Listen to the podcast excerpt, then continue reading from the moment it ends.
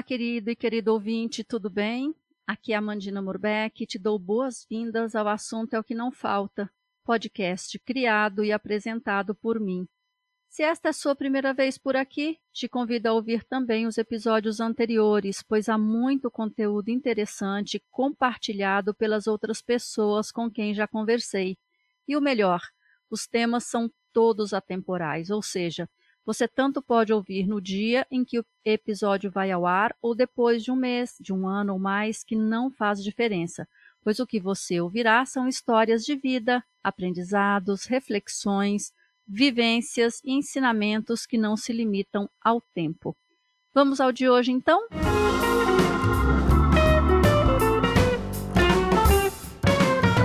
Minha convidada é Inês Correia, formada em jornalismo, mestre em comunicação e semiótica pela PUC de São Paulo, fotógrafa e professora de fotografia e imagem no SENAC São Paulo. Neste bate-papo, o que fica muito claro é sua paixão pela arte de fotografar e pelo que qualquer imagem em cores ou monocromática pode comunicar nas mais diversas situações, numa peça de teatro, numa apresentação de dança, numa cerimônia, numa viagem no meio do deserto, etc. A experiência de Inês é vasta e em diferentes áreas, mas antes de qualquer clique, ela destaca dois aspectos muito especiais: o olhar por trás da lente e a intenção de quem vai congelar aquele momento. É assim que ela vivencia suas fotografias e que também faz questão de destacar no que ensina aos seus alunos no SENAC. Mas, para além desses aspectos profissionais, algo mais embala a alma delicada e curiosa de Inês: as viagens. E elas não ficam de fora no bate-papo. Então, vem comigo, porque aqui assunto é o que não falta. Oi, Inês, tudo bom? Oi, Amã, tudo certinho. E aí, animada para o nosso bate-papo, começando assim, quase meia-noite? Ah, você sabe, né? Ainda não. ainda não deu meia-noite, então não tem problema, porque ainda não passou a carruagem para me levar. Então vamos lá.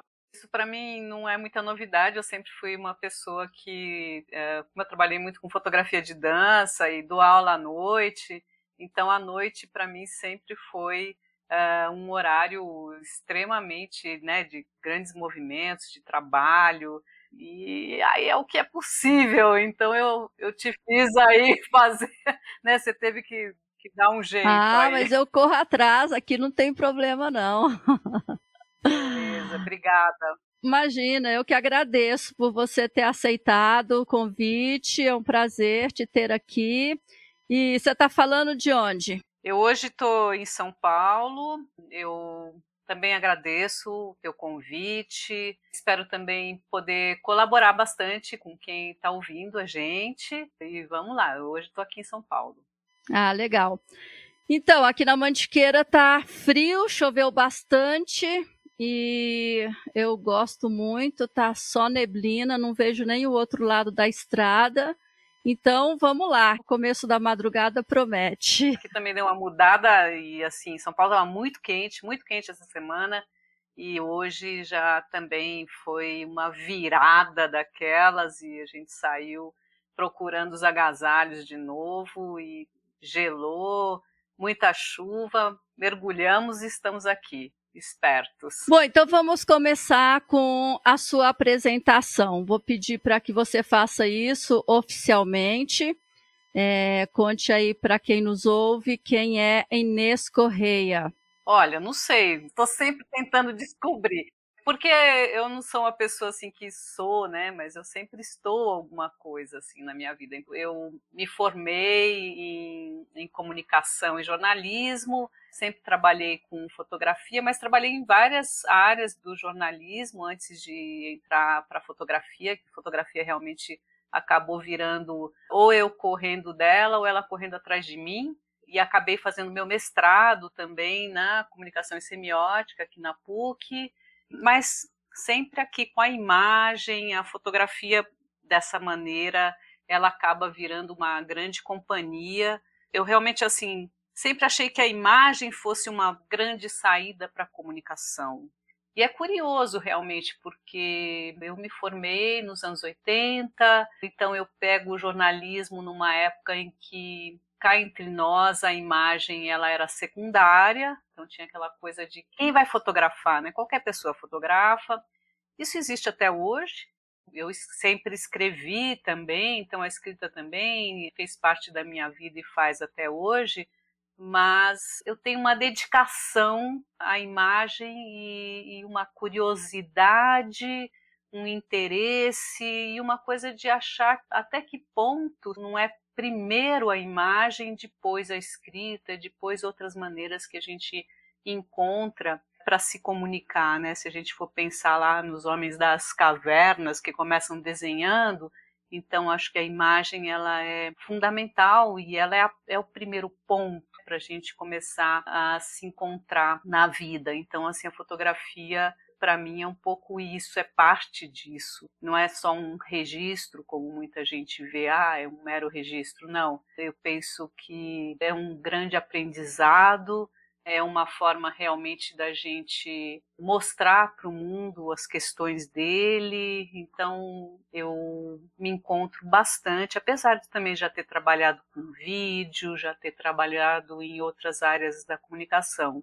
Quando eu me formei né, na faculdade, eu fui trabalhar na Folha de São Paulo, mas eu sempre fui autônoma, eu não fiquei por lá um grande período e depois eu fui trabalhar na imprensa oficial do estado. Eu sempre fiquei meio entre, sabe? Eu gosto muito desses vãos assim, entre a imagem e a fotografia nessa primeira fase da minha vida.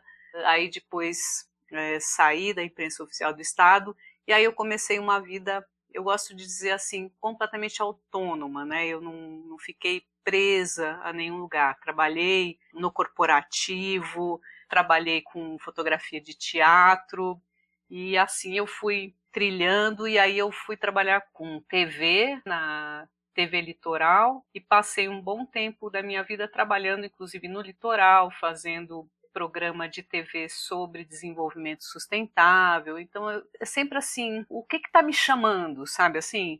para que lado que eu quero dedicar esse momento da minha vida. Eu sempre fui assim. E depois eu uh, saí da TV e aí eu tive filhos e voltei para São Paulo e pensei, o que, que eu faço nesse momento? É um momento curioso, assim, né? Você está com um filho pequeno, eu era uma produtora independente, fazia um programa de TV chamado Espaço do Litoral, foi muito bacana, porque o desenvolvimento sustentável, imagina, era uma coisa que não se falava, né, nos anos 80, o que, que, que, é isso? O que esse povo está falando? O litoral norte ou sul? No litoral sul, esse programa pegava ali de Santos, a Baixada Santista toda, e o interesse era exatamente falar sobre Santos, Mongaguá, Peruíbe, que era uma região extremamente poluída. E o programa ele funcionou bastante porque tinha apoio da Sabesp, da CETESB, e num momento em que houve uma grande preocupação em ter sempre aquelas plaquinhas ali na praia avisando, olha, atenção, essa água é própria ou imprópria, né? Então começa uma fase com esse tipo de olhar, que lixo é esse? Vamos cuidar desse lixo, que cidades são essas que estão aí totalmente largadas, com aqueles grandes valas de sujeira, dejetos humanos a céu aberto, enfim, era muito sobre isso que é uma grande preocupação, ainda é, mas a gente começou então a olhar um pouco para esse tipo de problema naquela época. Num determinado momento, o programa independente acaba virando uma coisa extremamente difícil de manter e eu então acabei voltando para São Paulo e resolvi então voltar para a fotografia. Isso é, é, curioso também, né? Porque eu saio da fotografia, fui para o vídeo, aí eu volto para a fotografia. Então aí é uma segunda etapa do meu trabalho e eu estava assim bastante perdida, para que lado que eu vou, o que, que eu vou fazer, que tipo de fotografia que eu vou fazer. Então eu já tinha trabalhado com jornal, já tinha deixado a imprensa oficial do estado, já tinha deixado para trás tudo isso, mas eu, eu sempre tive uma ligação assim com o teatro Então eu bati no estúdio do João Caldas, que é um fotógrafo aqui de São Paulo. Falei, ai, João, eu quero voltar a fotografar, mas eu não sei, eu não consigo mais, porque é bastante curioso isso, né? Porque o que é a fotografia, né? Você olhar para uma cena e você vai ter que definir ela num frame. E o vídeo é você ficar ali olhando e olhando e filmando. Quer dizer, enquanto você está olhando, a cena está acontecendo e você está ali gravando todo o processo. E eu tinha uma sensação de que a fase que eu fiquei trabalhando com TV me fez ter muita dificuldade dessa pausa. Tipo, aonde eu faço a pausa? Qual é o frame que eu vou fechar o assunto? E aí eu, ele me disse: Não, imagina, você só precisa pular na água e, e é isso, você sabe nadar. E aí eu comecei a fotografar teatro, que para mim sempre foi um lugar assim muito prazeroso, né? Sempre gostei muito de trabalhar com teatro. E então eu fui preparar meu site nessa época. Foi uma época que, ali nos anos 90 que aí as pessoas inclusive estavam naquela situação, será que eu vou continuar? Não vou, porque a gente estava passando do analógico para o digital. E aí, né, Amanda, teve, teve muita gente que parou uhum. e pulou fora. Tipo, como assim, né? Você está num processo da sua vida de trabalho e a tecnologia atravessa de um jeito incrível nos anos 90, né? Então muita gente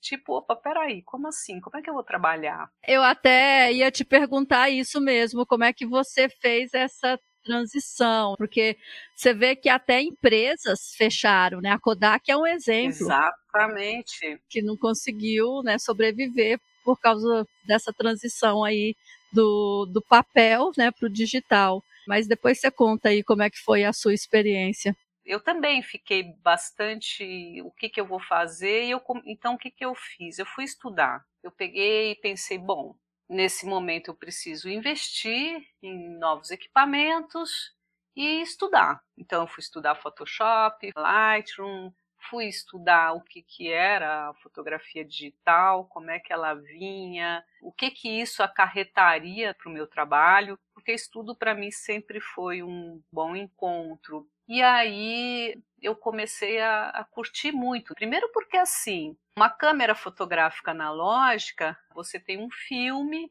e você tem alguns limites. Você tem um filme, um ISO, ele é preto e branco ou colorido, e você tem 36 fotos para fazer, e aí você sai com aquele calhamaço de filme, e quando você passa para o digital, é o mundo na sua mão. Para mim aquilo foi uau! Imagina, eu tinha uma câmera que eu falava, nossa, eu posso sair para fazer uma foto, eu posso escolher o ISO durante o trabalho, escolher durante cada foto, eu posso mudar um ISO. Para quem não sabe o que é ISO, é, a sensibilidade do filme, né? Então eu podia fazer essa mudança a cada disparo que eu quisesse. Eu podia fazer muitas fotos, eu não precisava mais ter esse limite e eu não precisava mais pensar se era preto e branco ou cor, eu poderia fazer e depois eu decidiria isso, né? Então, assim, para mim aquilo foi, nossa, o mundo na minha mão. Essa passagem foi muito legal, assim, da, do analógico para o digital e para mim foi um impulso. Que delícia poder fazer isso. E a facilidade também de você poder mandar as fotos, acabou de fazer e você já transmite para quem você precisa, meu, é muito legal. Eu acho que foi é, legal isso, porque daí eu estava com a minha segunda filha, e aí foi um momento que eu pensei, bom, eu tenho dois filhos, eu estou aqui em São Paulo. Para mim era um, quase um voltar assim para essa área da cultura, né? Que era uma coisa que eu estava é, cultivando enquanto eu fazia toda essa transição do analógico para o digital. Então, eu resolvi que eu ia continuar estudando, que estudo para mim também foi uma coisa que funcionou bastante nessa fase e foi bem legal. Assim, eu peguei e falei, bom, eu vou voltar para a fotografia de teatro, que era o, o link que eu tinha e que eu cultivava mais, só que aí no fim, para fazer isso, o que, que eu fiz? Eu tive que ir comprando equipamentos novos. Isso tinha um custo muito alto naquela fase, porque tudo é experiência. Então, assim, quando os caras lançam as coisas, eles lançam um preço altíssimo.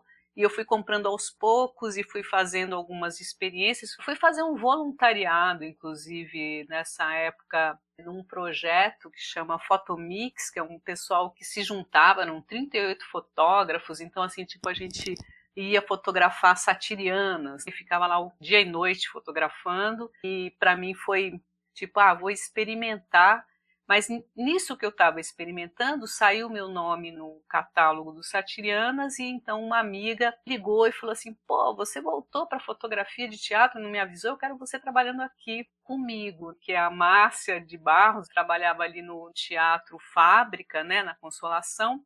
Então eu fui trabalhar lá com ela. Foi curioso, Amã, porque eu fui para trabalhar com fotografia de teatro, mas a Márcia nessa época estava promovendo um negócio que chamava Primavera Dança, um evento de dança, que acontecia no final de semana. E aí eu resolvi conhecer Primavera Dança, fotografar o Primavera Dança e eu fiquei muito interessada na dança contemporânea. A Márcia falava assim: caramba, mas eu, eu te contratei para fotografar o teatro e você está aqui no final de semana e eu não estou te contratando no final de semana, tudo bem para você, não sei o que, tadadá. eu tudo bem, eu, eu faço o trabalho durante a semana, mas eu quero fazer essas fotografias de dança. A dança, é, para mim, ali me dava um, muito prazer, era muito gostoso, né, muito divertido. E tinha um sensível diferente do teatro, para mim, me tocava muito. E aí, então, a Márcia falou: Ah, então eu vou te levar no grupo da Helena Katz, na PUC, porque você precisa conhecer. Você talvez se interesse muito mais. E eu acabei indo para um grupo de estudos de dança na PUC. Nesse grupo de estudos de dança é que eu acabei gerando o meu trabalho de mestrado. A partir das fotografias de dança, isso já entre 2005 até 2000 2011, fiquei fotografando dança contemporânea, eu resolvi desenhar no meu trabalho de mestrado, que é, era um questionamento sobre o fotojornalismo. Eu queria falar sobre a questão da fidelidade da imagem. Então eu usei as fotografias de dança para falar sobre esse assunto no mestrado. E aí a Helena Katz, uma crítica de dança, acabou sendo a minha orientadora e foi genial, assim como a dança me fez olhar com mais carinho ainda para a fotografia. Então são uns encontros ou uns acasos, enfim, que eu prezo muito. E também essa temporada foi muito bacana porque os bailarinos, né, as pessoas que eu fotografava, sempre me diziam que a minha fotografia tinha muito movimento, coisa que eu nunca tinha percebido. Então assim, eu comecei a, a conhecer mais a minha fotografia também a partir da dança.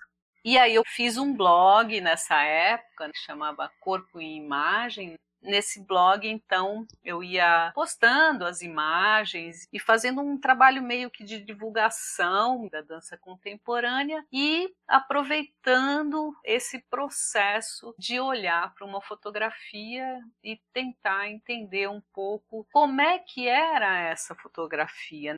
Até hoje eu ainda observo muito isso, como é que é essa questão da imagem ela trazer alguma verdade, que é uma coisa que sempre passou assim muito pela minha cabeça, que verdade é essa? É a verdade de quem? De quem está olhando. E assim, naquele momento já se falava muito nas questões, como a gente está ali olhando muito para a fotografia digital, você tem muita gente fotografando, é claro que isso também foi criando né, uma outra maneira de se olhar para a fotografia que sempre aconteceu, mas que foi ficando cada vez mais intenso.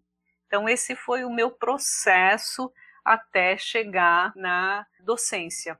Então, eu começo lá no jornal, aí eu pego, vou trabalhar com TV, aí depois eu caio na dança. E no meio desse processo, no Fotomix ainda também acabo fazendo alguns trabalhos que geram uma experiência também bastante interessante com uma socióloga holandesa e eu faço um trabalho de fotografias na Cracolândia e ela acaba levando para um festival em Amsterdã. Enfim, são coisas que vão surgindo no meio, e a fotografia, então, ela sempre vai meio que criando esse movimento do meu trabalho, assim, que eu curto bastante, acho bem legal. Então, por isso que eu falo que ela corre atrás de mim também. Nós vamos falar sobre a docência no segundo bloco, e aí nesse aqui eu queria te perguntar ainda uma questão que você até falou. Muita gente hoje fotografa graças ao digital, assim, a gente, né, no geral, me incluo nisso, a gente se acha fotógrafo, compra a câmera ou então pega o celular e sai fotografando. Isso tornou a profissão de fotógrafo menos valorizada? Eu penso assim que essa caixinha chamada computador, essa outra chamada celular, eu acho que assim, ela afeta muitas áreas, em muitos aspectos. Por um lado, então assim, a gente precisa pensar,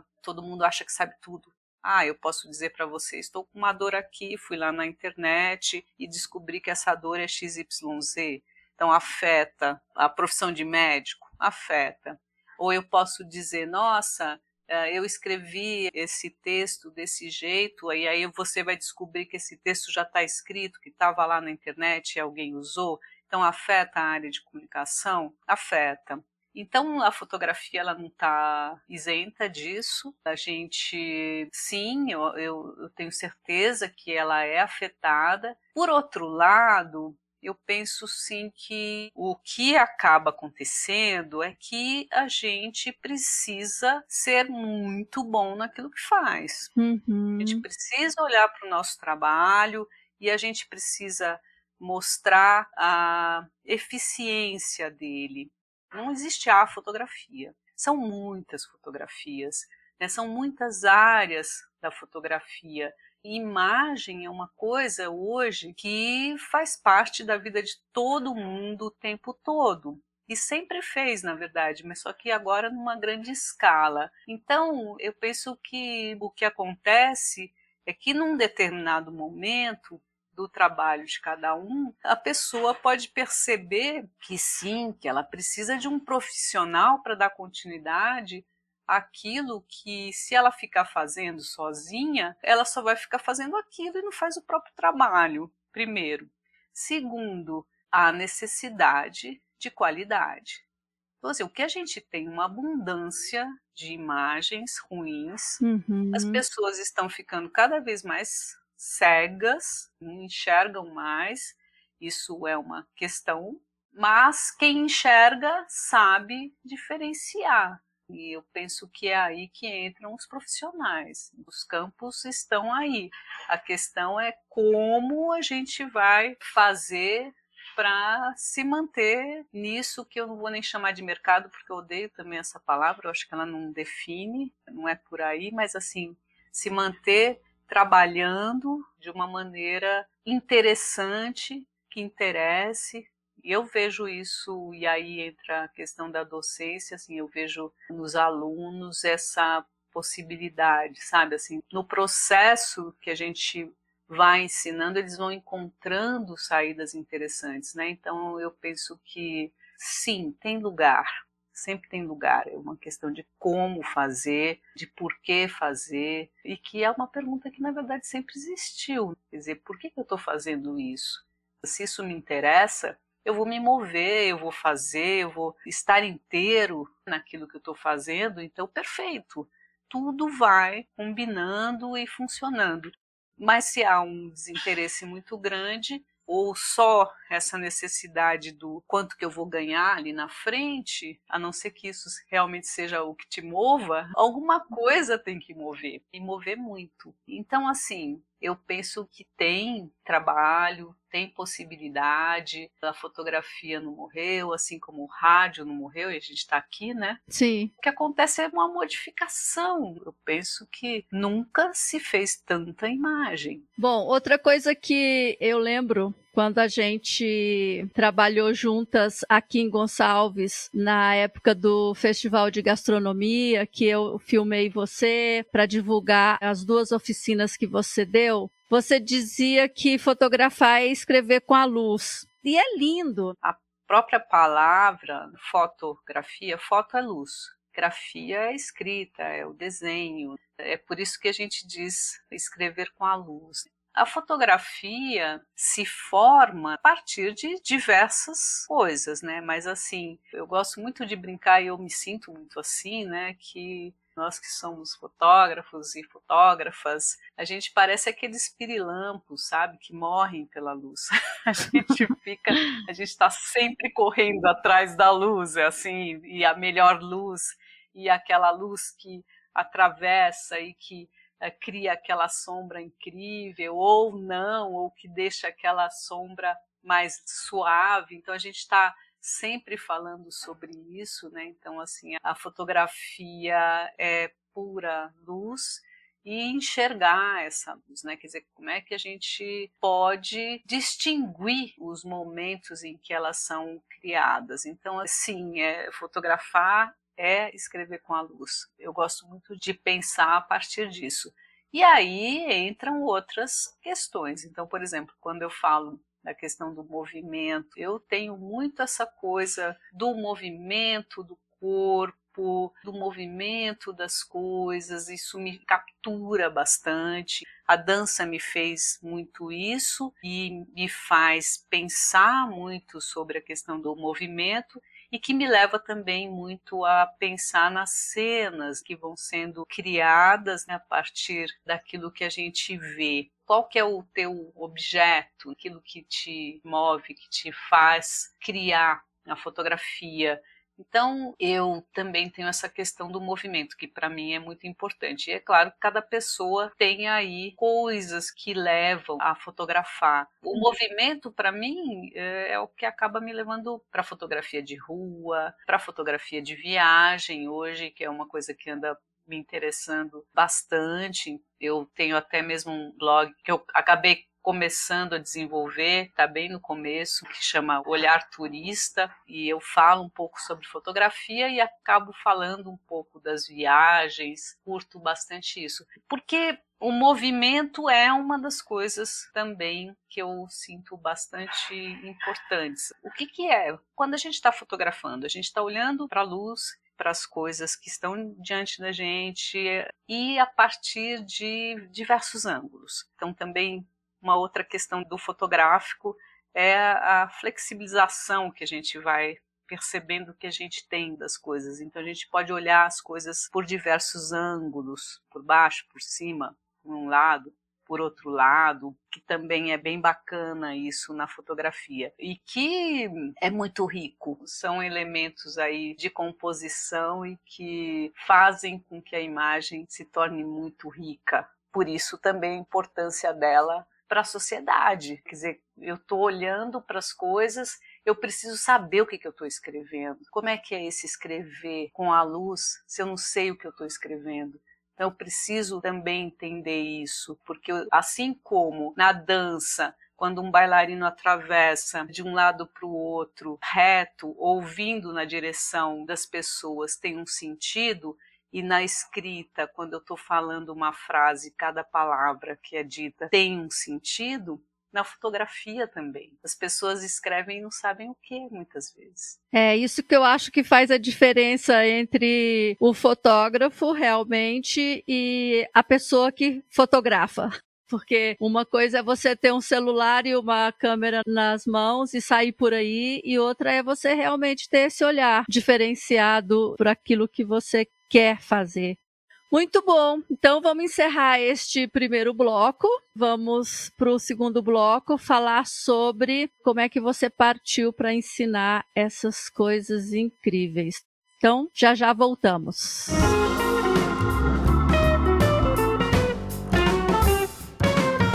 Bom, Inês, então, começando o bloco 2, mas antes de entrar na questão da docência, eu gostaria de fazer duas perguntinhas para você. A primeira, quando você menciona que fotografou teatro e tal, eu fiquei com uma dúvida. Os teatros têm um fotógrafo oficial para fotografar as peças? Como que é? Olha, essa tua pergunta não é tão simples assim de responder. Existem alguns teatros que têm fotógrafos. Então, por exemplo, eu fui trabalhar no Teatro Fábrica que, que acontecia? O teatro ele tem diversas verbas, ele tem que justificar essas verbas, ele tem que mostrar o que está acontecendo ali dentro, então ele precisa sim fazer os registros e ele também precisa ter arquivo de memória. Hum, entendi. Há muitos teatros que sim, que têm fotógrafos. Isso é muito comum. Fora isso, o que existe também são as companhias. Então, as companhias também trabalham com profissionais. Então, assim, o que acontece é que a gente não trabalha só num viés, né? a gente acaba trabalhando em diversos pontos. Você tanto pode ser um profissional que trabalha dentro de um teatro para fazer esse arquivo de memória, como você pode trabalhar para uma ou diversas companhias, como você pode trabalhar para alguns artistas avulsos. Por quê? Porque esse arquivo vai sendo formado a partir dessas fotografias. Então, por exemplo, eu tenho diversos trabalhos publicados em uh, livros que não necessariamente são meus. Tem um livro Dança em Domicílio, da Cláudia Miller, uma dançarina, uma bailarina contemporânea, carioca, e ela me chamou para fazer toda a documentação do trabalho dela para a criação desse livro. Então, eu fiz um trabalho para ela, uhum. para o processo criativo dela. Eu tenho um livro, é um catálogo, na verdade, criado com as minhas fotografias de um espetáculo. Então, o, o que, que acontece? Ele foi desenhado a partir das minhas fotografias para ilustrar um trabalho do Antunes. Então, assim, é um tipo de fotografia. Como é que o fotógrafo é contratado? Nesse caso, por exemplo, foi pelo SESC para fazer esse catálogo desse trabalho do Antunes. Essa é a minha forma de trabalhar. Assim como quando eu trabalhei com o teatro, fábrica, eu trabalhava no teatro, aí todas as publicações e toda a documentação do teatro tinham fotografias minhas. E assim você vai fazendo links. Você trabalha muito para catálogos e para livros, para publicações, para arquivos de memória e de diversas maneiras, não tem um jeitinho só. E a segunda pergunta é: você ainda faz esse tipo de trabalho hoje? Atualmente não tenho feito, como eu estou trabalhando como docente, é uma coisa que me tira bastante tempo, então eu não tenho feito esse tipo de trabalho. Eu não consigo fazer as duas coisas. Primeiro, porque eles acontecem em horários muito parecidos e é uma questão de dedicação. Comecei a trabalhar no Senac em 2015, eu ainda me mantive trabalhando com a dança até a pandemia. No pós-pandemia, para cá, são esses dois últimos anos. Eu não tenho feito trabalhos fotográficos para dança, eu acabei me dedicando bastante a dar aulas, por inclusive entender a necessidade disso porque eu dou aula no técnico, não dou aula na graduação. E penso que o país precisa muito da gente, desse crescimento intelectual e principalmente nessa camada que eu trabalho, que é o técnico, que é aquela pessoa que sai de uma escola pública com grandes dificuldades, uma, a nossa escola realmente deixa bastante eh, gaps. Então, assim, como fazer isso? Quer dizer, como é que eu vou trabalhar? Como é que eu vou ser alguma coisa? E assim, eu acho muito importante as pessoas perceberem que sim, você pode fazer alguma coisa, sabe? Você estudando, você pode chegar em algum lugar você pode se dedicar e crescer. Eu acho bastante importante isso. E você dá aulas nos três horários ou só à noite? Como que é? Eu dou aula no período da tarde e da noite período da manhã, eu fico no stand-by. é bem difícil. Não consigo desenvolver grandes coisas assim, porque eu acabo dormindo bem mais tarde. A gente dá cursos livres de fotografia e a gente dá curso de formação técnica curso chama Técnico em Processos Fotográficos, pelo SENAC. E acontece em São Paulo? Acontece em São Paulo. É, atualmente eles são presenciais. Durante a pandemia, nós demos cursos remotos. Foi uma experiência assim fascinante, inclusive. Ainda acho bastante importante e foi é, até bem curioso porque num determinado momento eu achei que não fosse dar certo. No Senac a gente fez muito esforço para tentar entender como é que a gente iria trabalhar ao longo da, da, da pandemia a questão do aprendizado. E foi um, uma surpresa assim bastante grande a, a possibilidade de se aprender pelo computador ali com o professor junto mas nós temos as deficiências das pessoas, as dificuldades de equipamento que as pessoas têm, o acesso é, é bastante limitado, então os problemas começam a acontecer a partir disso. Mas foi bem legal na pandemia, tivemos turmas formadas com experiências fotográficas incríveis, inclusive não esperava isso acontecer e realmente foi muito bacana. E o curso técnico tem duração de quanto tempo? Tem duração de 800 horas. Ele faz parte do eixo de produção cultural e design. Essas 800 horas podem significar um ano, um ano e meio, depende do número de horas dia. A partir agora de setembro desse ano, os, os próximos cursos nossos vão acontecer de segunda a quarta para que os alunos, inclusive, possam trabalhar na fotografia na sexta, porque como a gente dá aula à noite, a, a, gente acaba percebendo que muitos alunos querem entrar em algumas áreas no período da noite e isso dificulta. Então a gente vai ter essa novidade assim dos cursos acontecerem em vez de segunda a sexta, eles vão acontecer de segunda a quinta. É bem legal. Aí vocês têm a parte teórica e tem a parte prática saindo, por exemplo, pelas ruas de São Paulo também ou não? Fica só em laboratório? Não, o curso ele é teórico, prático, ele é dividido em 14 etapas. No Senac a gente não usa esse termo disciplina, né? A gente usa competências. Então são 14 competências desde a parte inicial, que é a formação inicial, né, de captação mesmo de imagens, depois a gente entra na parte de iluminação, iluminação em estúdio, iluminação com flash, então a gente fala muito sobre luz, então a gente tem uma das competências que é dedicada à questão da luz. Depois a gente entra na revelação, que é o Lightroom, e a manipulação, que é o Photoshop. Isso não necessariamente acontece nessa ordem. A gente tem um, um processo bastante flexibilizado assim nesse aspecto. Por quê? Porque o aluno ele precisa ter as fotografias para poder fazer as experiências. Então é bastante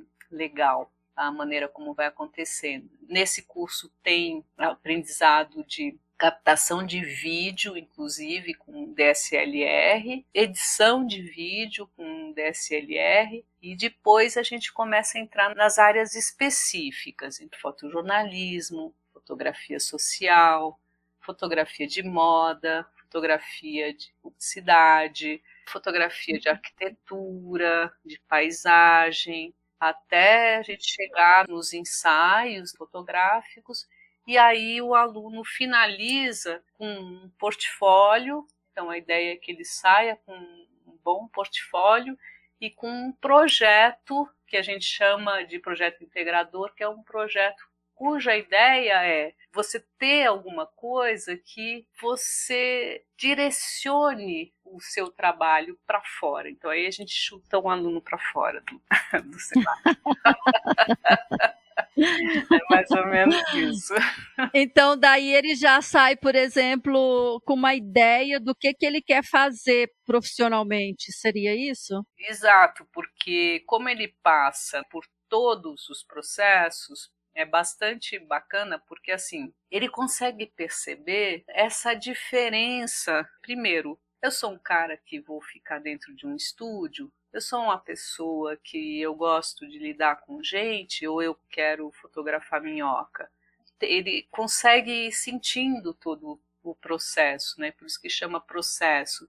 Ah, eu sou uma pessoa que eu gosto da cidade, ou eu gosto da paisagem urbana ou da paisagem rural. Eu sou uma pessoa que gosto de testemunhar coisas, então a minha ideia é, é ser fotojornalista, ou eu sou uma pessoa ligada às relações humanas, à maneira como as pessoas se organizam na sociedade. Então, tudo isso são os processos que ela vai passando. E antes de chegar nisso tudo, ela tem toda uma base criada a partir dessa primeira etapa de captação, de manipulação, de tratamento e tal. E o tempo todo, teoria, prática, teoria, prática, teoria, prática. Então, a gente tem estúdio, a gente tem laboratório, a gente fornece equipamento para os alunos durante o curso, a gente tem um número de bolsas enorme. O SENAC realmente é lindo, é um lugar que eu admiro, por isso que eu estou lá, não é? Eu tenho muita admiração pelo como funciona o sistema S, é muito bacana. Você está lá desde 2005? Não, eu estou lá desde 2015. Ah, tá. Em 2005 eu comecei a elaborar o meu processo de mestrado. Eu fiz diferente, as pessoas fazem assim, né? Elas entram no mestrado, fazem mestrado. Eu não, eu comecei a fotografar a partir das minhas fotografias, a partir da prática fotográfica, eu resolvi fazer o mestrado. Quando eu apresentei o meu projeto de mestrado na PUC em 2011, eu já tinha fotos feitas ao longo desse período, né, de 2005 até 2011, da dança contemporânea. Então, com essas imagens é que eu fiz todo o trabalho de pesquisa. Eu comecei pela prática e aí eu fui atrás da teoria. Quando eu fiz a minha dissertação foi em 2013 e aí em 2015 eu comecei a dar aula no Senac, Antes disso, fui fazendo algumas oficinas, fiz diversas oficinas, workshops, para tentar entender como é que era isso, porque eu também não tinha tanta experiência. Fui fazer algumas exposições, palestras, enfim, tentar entrar um pouco nesse processo acadêmico. Em 2015, comecei a dar aula, e aí eu comecei pelos cursos livres em 2019 é que eu comecei a dar aula no curso técnico.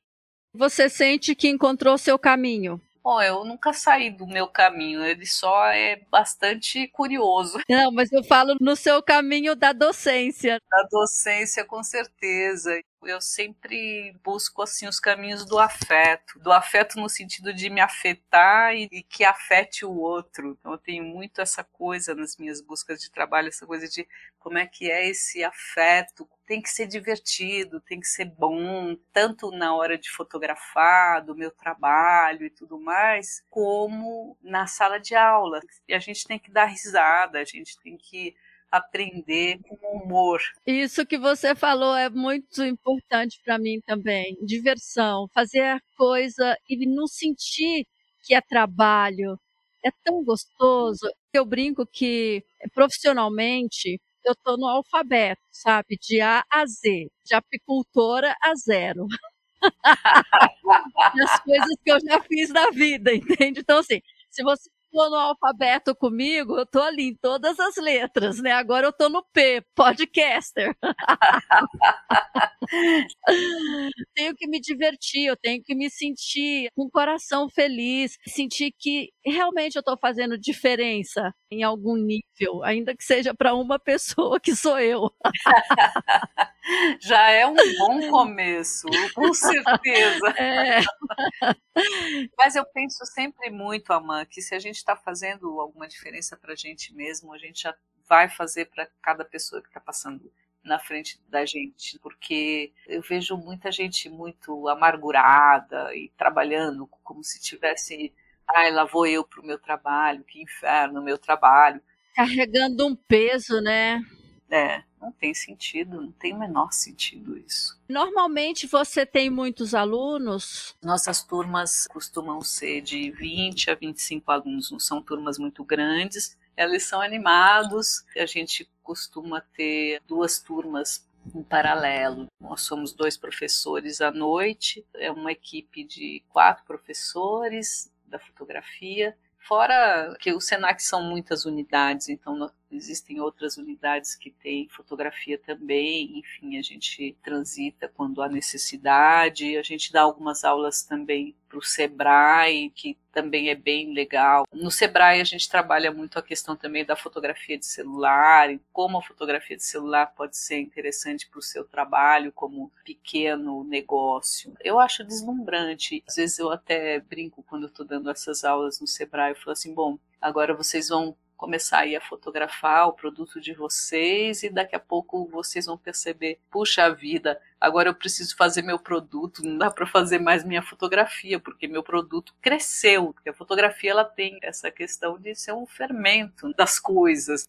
Você começa ali a divulgar e a fotografar, e quanto mais você fotografa, mais você vai percebendo também que você vai tendo a necessidade de um profissional para fazer por você, né? E, mas é legal você saber como que é isso, saber como isso acontece, porque você daí vai poder também avaliar o trabalho do outro, ver se o trabalho do outro interessa para você. Então acho que é todo um processo, eh, sei lá, eu, por exemplo, eu adoro pintar parede. Então quando eu chamo alguém para pintar parede, eu sei como a pessoa está pintando a minha parede, eu sei se ela está realmente resolvendo, porque às vezes não está.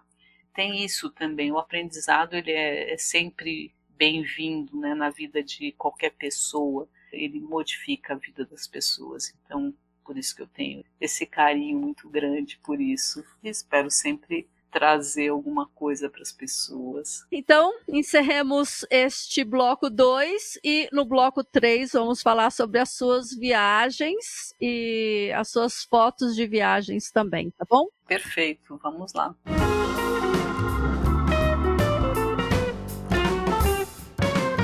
Inês fotógrafa, Inês professora, Inês viajante. Vamos lá. É, acho super legal você trazer isso, porque é uma outra fase que começa a surgir assim. Eu acho que por causa dessa inquietação mesmo. Né? Eu não, não acho que a gente tem que parar num lugar só. Acho que a fotografia acaba sendo bastante interessante nesse sentido, mas eu sempre penso assim que a gente não pode parar numa questão só quando a gente fotografa. Acho muito importante a gente ser curiosa e curtir mas talvez eu seja assim meio turista mesmo. Eu não, eu não me aprofunde totalmente nas coisas, não sei. Eu vou até um ponto e aí eu fico com vontade de conhecer outras coisas. Então, assim, o turismo entra nesse lugar e as viagens porque me interessa muito saber o que, que tem aonde eu não estou. Né? Dessa questão da fotografia de viagem, a minha primeira experiência que mudou muito esse prazer, essa coisa da viagem aconteceu em Istambul. Foi o primeiro prazer assim fotográfico ligado à fotografia de viagem eu estava fazendo um processo seletivo no Senac, foi em 2013, e aí surgiu essa possibilidade de ir para Istambul, e eu parei o processo e falei, eu não vou continuar o processo porque eu vou para Istambul. Eu fiz os sete dias em Istambul, acabamos, quando a gente estava por lá, aconteceu uma primavera turca, e Istambul tem o Bósforo, tem um lado e tem o outro, e que sempre me interessou essa questão, né, Ocidente e Oriente, o que, que é tudo isso. Chegando em Istambul, em vez de fazer os sete dias, eu fui com a Carmen, minha companheira, e a gente fez quatro dias, fomos para a Grécia e depois voltamos. Nesses quatro dias, a gente conheceu um pouco da cidade, e quando a gente foi para a Grécia, a gente meio que esqueceu de ler jornal, de ler qualquer coisa, de ouvir TV, tudo. E quando a gente voltou para Istambul, estava um caos a cidade. Estava tendo um grande movimento lá e as pessoas pelas ruas de taxinha, naquela loucura e todo mundo na rua e aquela gritaria e a gente saiu de uma van para chegar no hotel e caiu uma bomba de, lar de gás lacrimogênio de um helicóptero em cima da gente, Nossa. aquilo ficou tudo branco, e a gente só ouvia o cara da van, gol, gol, gol e tal, e a gente foi jogada para dentro do hotel. E aí no hotel, não, porque vocês não podem sair, porque turistas, porque turistas têm que ficar aqui. E aí então a gente descobriu que o que estava acontecendo é que existia a intenção de fazer mais ou menos isso que acontece aqui em São Paulo, que estão tentando fazer no centro da cidade. Estavam tentando fazer isso numa praça em Istambul e a população lá não é de brincadeira.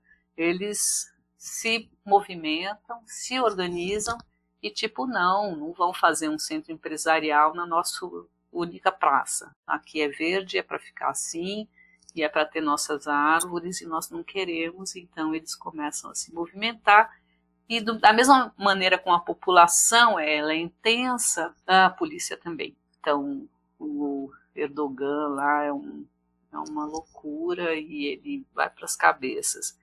E aí eu pensei, eu quero fotografar isso, mas eu não sou fotógrafa de guerra, desse tipo de coisa. Eu gosto de paz, eu sou muito da paz. E aí eu pensei, ah, eu vou amanhã cedo, eu quero ver isso no day after. Então no dia seguinte acordei cedinho e fui. E a partir dessas imagens acabou surgindo na volta para o Brasil uma matéria no Estadão desse material. Olha que legal. Foi muito legal, assim, porque eu fui turista e voltei com um material era um, uma outra maneira de olhar e que é o que as pessoas estão buscando. Todo mundo faz as coisas de um determinado jeito. Como é que pode ser feito de outro jeito? E foi meio por acaso, não foi porque ah, eu sou uma marqueteira, tarana. não, foi. O seu olhar não estava contaminado. Exatamente. Você não estava tomando partido. Exatamente. Aí eu falei assim, nossa, não é minha área, não quero atravessar fotógrafos que vivem disso e também eu estava lá fazendo turismo. Para mim interessou muito essa coisa, sabe, assim, de, um, de uma cidade em que eu estava ali passeando de um lado da cidade e vendo aquela cidade antiga, incrível, fantástica que é Istambul, e do outro lado do Bósforo, que era onde a gente estava, era um caos. O lado ocidental é o lado que tem lá uma avenida que tem a Adidas, que tem a Apple, que tem tarará, tarará, tarará. É muito curioso isso. Me chamou muita atenção e eu acabei fotografando esses dois aspectos. Daí eu voltei, eu não entrei no Senac, eu fui entrar no Senac em 2015 e eu acabei propondo para o Senac uma exposição sobre esse material chama Passagem para Istambul, e acabei fazendo a minha primeira exposição ali no não é a primeira exposição da minha vida, mas assim a primeira que tinha um trabalho só meu pelo Senac. E foi esse primeiro contato ali com uma fotografia de viagem. Dá para ver essas fotos em algum lugar? Essas fotos estão no meu site. E a exposição também. O seu site, que é qual? www.inescorrea.com.br. Tá. Depois eu coloco na descrição do episódio, mas é só já para gente saber onde que tá e tudo. Lá tem tanto na área de exposição como na área de fotos, tem uma área que é passagem para Istambul. E aí depois dessa viagem para Istambul, você foi para outros cantos. Bom, daí tem várias situações de viagem para Nova York, para Berlim, para Veneza, enfim. Para mim, assim, o que eu ando percebendo cada vez mais, primeiro assim, que eu fico muito curiosa na maneira como as pessoas transitam, então a minha fotografia é uma fotografia de trânsito, de movimento, é uma fotografia de rua, é uma fotografia que tem um certo distanciamento, eu não sou dessas pessoas que quero paralisar o outro para mim. Eu gosto muito mais de conseguir pescar mesmo os momentos das transições do outro. Para mim interessa muito mais esse tipo de fotografia com naturalidade, né? E mesmo porque cada vez mais assim, eu acho muito difícil os recortes, né? Você tem muita gente, então como é que você vai conseguir traçar alguma coisa a partir desses momentos? Como é que você recorta milhares de pessoas? Você tem muitas situações de muita gente. Nova York é muito isso. Eu tenho muito essa coisa assim de buscar alguns cantinhos. O que que tem naquele lugar que interessa? No meu Instagram também dá para ver algumas imagens, né? tem bastante das minhas viagens. E eu acho que a última experiência também foi uma experiência completamente diferente, que foi agora esse ano numa viagem para Marrocos. O que, que aconteceu? Antes da pandemia, a gente tinha uma viagem para a Alemanha e que acabou não acontecendo por causa da pandemia.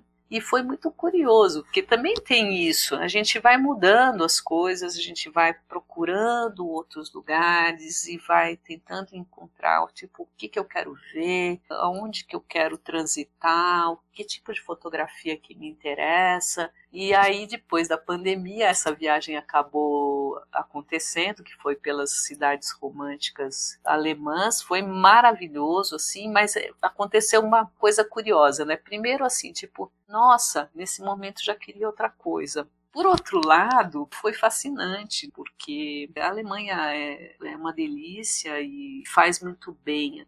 E é o medieval, então aí você tá ali. Eu acho que esse prazer de viagem, para mim, tem várias questões, uma delas, assim, eu me lembro muito do meu pai, acho que foi 2010, quando ele fez 80 anos, que ele virou para as filhas e falou que queria passar o aniversário dele em Nova York. Ele tinha essas coisas, sabe assim, ah, vamos para Nova York passar meus 80 anos. Ah, que maravilha. Ele era muito fofo. E aí depois eh, eu me lembro também de uma vez que ele falou assim, filha, eu queria muito fazer um passeio entre o século IX e o século XIII e eu queria ir para uma região que eu não consegui ir com a sua mãe porque eu não dirigia na Europa e eu sei que você sempre dirige, então eu queria que você fosse comigo. Então a gente foi para a Europa, daí descemos em Barcelona e de Barcelona a gente pegou um carro, foi para esse castelo na França, né, em Carcassonne, e depois subimos e ele era bem assim. Bom, agora a gente vai sair aqui do século IX, mas eu queria passar por Bilbao, que eu queria conhecer o, o museu que tem lá, do Guggenheim. Ele ia na cidade para ver aquele museu. E é um aprendizado isso também, né? Porque a gente sempre quer fazer mil coisas, as pessoas querem fazer aquele turismo louco de querer ver tudo. É, já que eu estou aqui, eu quero aproveitar ao máximo. Exato. E ele não, às vezes ele ia para uma cidade e a gente se debruçava naquele lugar e depois ia para outro agora eu quero ir para Burgos, porque eu quero ver aquela catedral do século XII, aí ele tinha todas essas datas, ele sempre estudava, e aí isso também foi mudando bastante assim a maneira de pensar a questão das viagens. Esse ano surgiu essa coisa que era um sonho mesmo. Eu tinha muita, sempre tive muita vontade de conhecer o Marrocos e ao mesmo tempo uma certa preocupação, será que é interessante, será que não é? E aí eu e a Carmen começamos a pesquisar. Eu sempre tive vontade muito pela fotografia de alguma coisa que eu não sabia muito bem o que, que era, mas era um, uma luz, é luz, aquela luz que cria aquela sensação. E que foi isso que acabou acontecendo em Marrocos, essa claridez que dá sempre aquela falta de contraste, aquele contraste baixo, porque as minhas fotos sempre são muito contrastadas e eu também gosto muito de trabalhar no, a fotografia monocromática. E, e aí, de repente, em Marrocos aconteceu uma coisa curiosa, porque a gente chegou em Casablanca, de Casablanca a gente foi para várias passagens até chegar em Chefchaouen, que é a cidade azul. depois para Fez, enfim, fomos fazendo um percurso, foram 11 dias, mas aí, para mim, em termos da fotografia, aconteceu uma coisa bastante curiosa, porque eu comecei a fazer umas fotos coloridas, coisa que não é uma característica minha.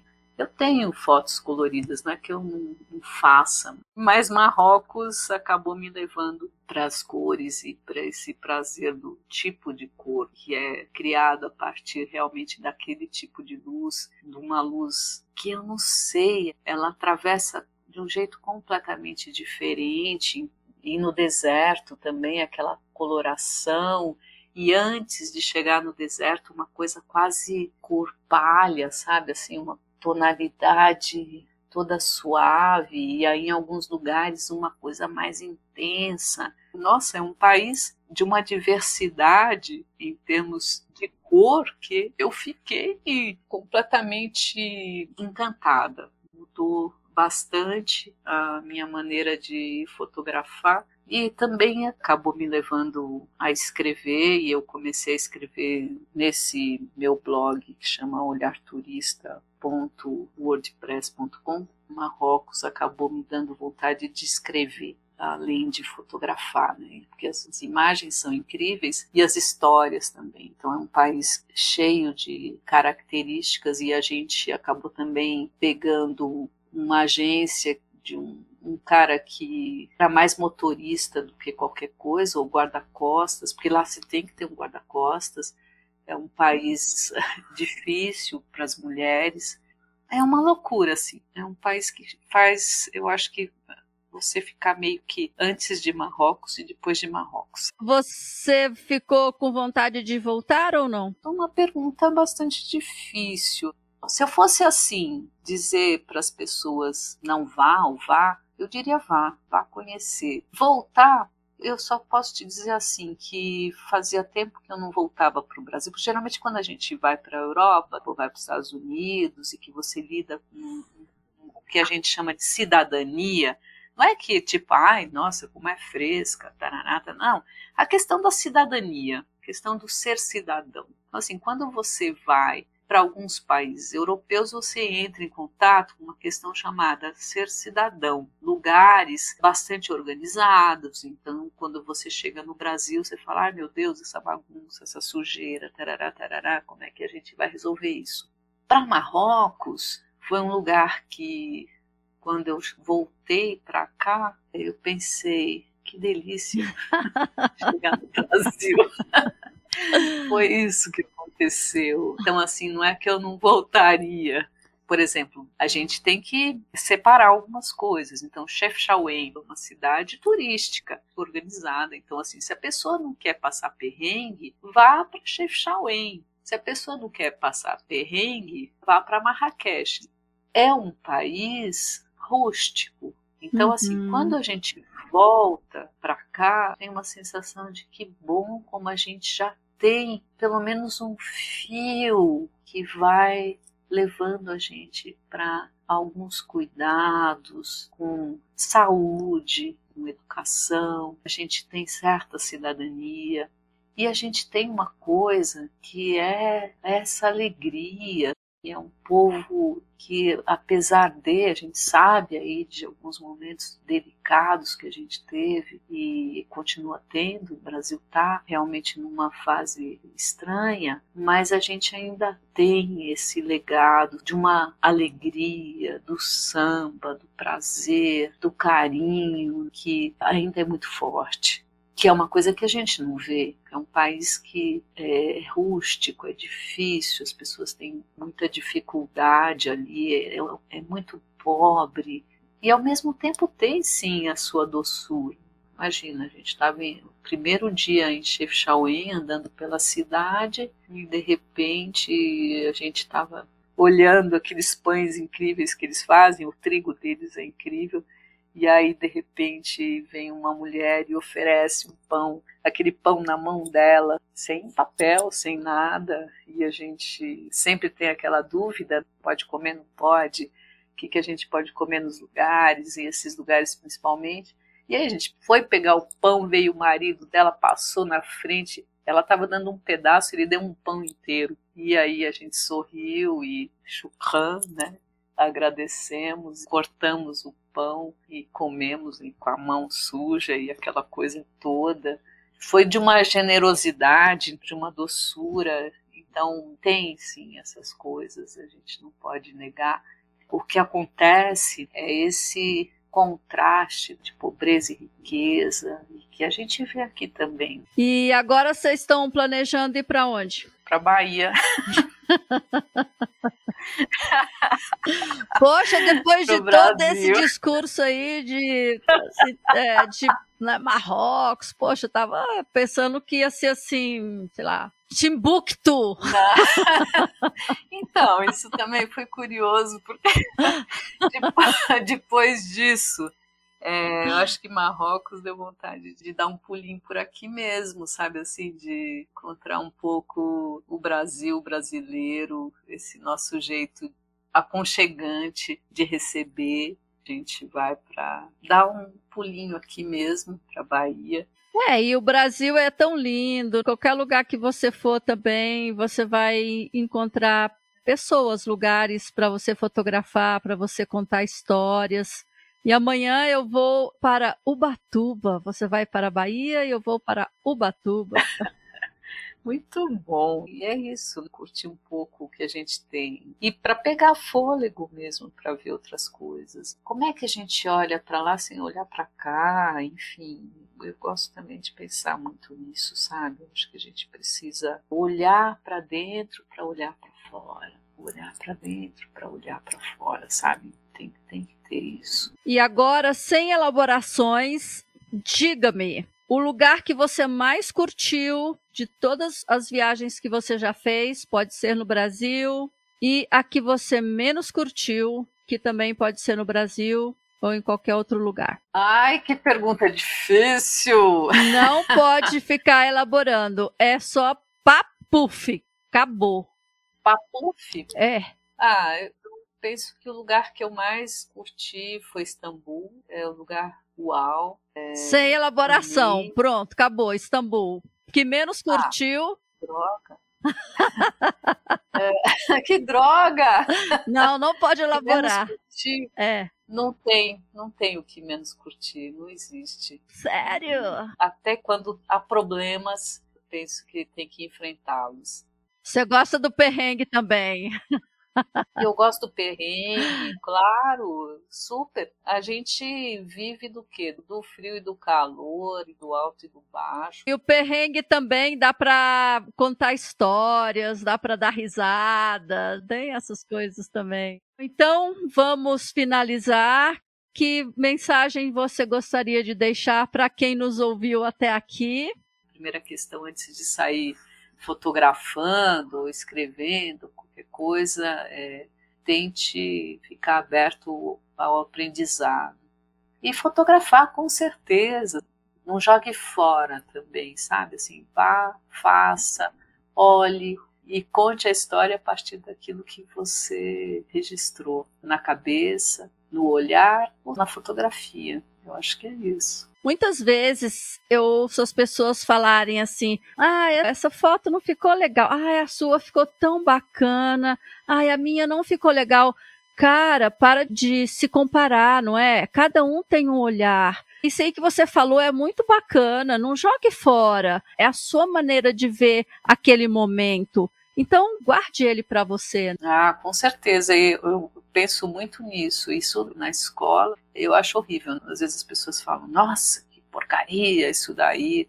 Sinceramente, assim, cada vez menos eu olho as coisas dessa maneira. Eu penso sempre que a pessoa está ali num processo e é um processo a, a partir daquilo que ela tem, que ela teve, que ela viu, então, não tem como a gente avaliar dessa maneira. O repertório de cada um é de cada um. Eu lembro de uma aluna, posso falar de um exemplo, assim, dá tempo? Claro, claro, por favor. Eu lembro de uma aluna que, para mim, foi bastante curioso, porque, assim, todas as fotos que ela fazia, Vamos pensar, ó, você tem um retângulo horizontal, que é uma fotografia, então imagine esse recorte que a gente olha, e ela sempre, a maneira como ela olhava para as coisas, tinha ou um poste no meio, ou uma árvore no meio, ou alguma coisa que acabava gerando dois espaços, um do lado direito, um do lado esquerdo, com coisas diferentes acontecendo. Uhum. Em princípio, a primeira coisa que qualquer pessoa vai falar, nossa, você está olhando e está deixando esse poste no meio, essa árvore no meio.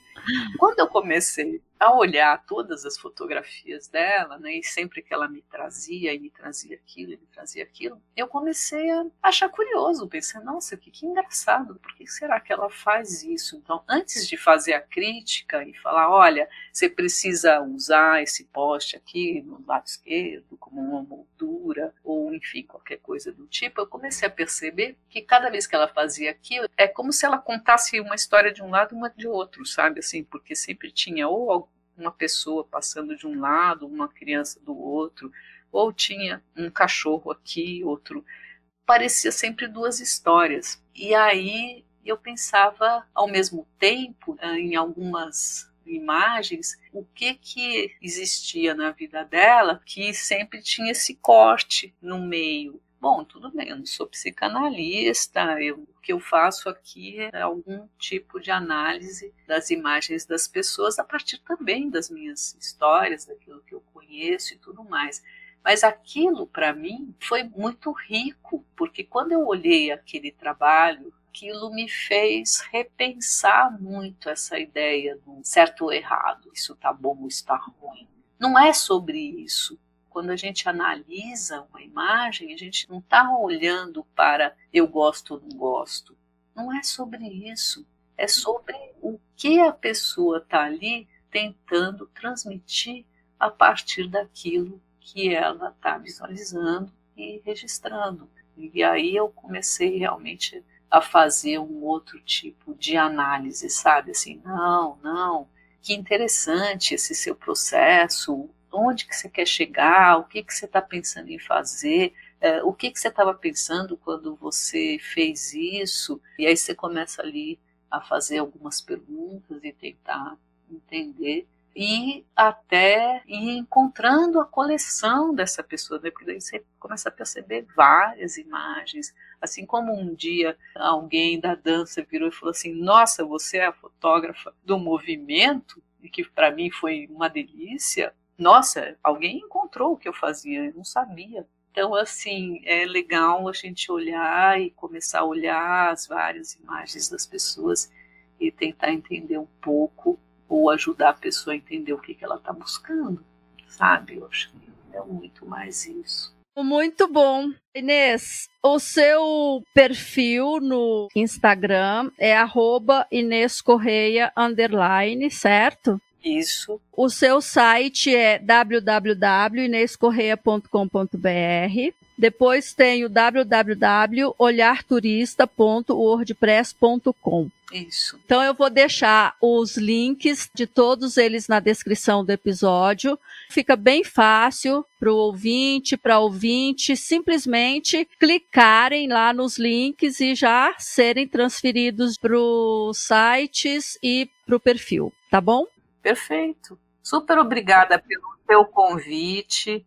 Eu não esperava e foi muito legal se ter chamado. É muito gostoso falar sobre fotografia, ter esse espaço. Dou maior apoio aí para o teu espaço. Acho ótimo isso que você está fazendo. Continue tá bom? Continuarei com certeza e agradeço também porque eu dou espaço, mas ele só existe porque tem pessoas como você que aceitam vir aqui conversar. Então é maravilhoso ter essa troca também. Ótimo. Então eu fico feliz. E é isso, vamos fazendo histórias aqui. Com certeza. Então, um abração para você, fique bem e até a próxima. E obrigada de novo. Valeu. Até a próxima. Beijão. Beijo. Tchau, tchau. Tchau, tchau. Querido e querido ouvinte, chegamos ao fim do episódio e eu gostaria muito de saber sua opinião sobre ele. Por isso, deixe seu comentário no Spotify ou no perfil do podcast no Instagram, arroba assunto é o que não falta, tudo junto e sem acento. E se ainda não nos segue, aproveite para fazer isso. Se preferir falar comigo por e-mail, escreva para podcast@amandinamorbeck.com.br. Espero que você também siga este podcast no tocador de sua preferência, nos dê cinco estrelas no Spotify e na Apple Podcasts e conte sobre ele para as outras pessoas, pois quanto mais gente acompanhar nosso trabalho, mais rápido podemos crescer. E lembre-se que toda sexta-feira, a partir das 13 horas, um novo bate-papo vai ao ar. Termino agradecendo imensamente sua audiência e te espero no próximo episódio. Um abraço e até lá!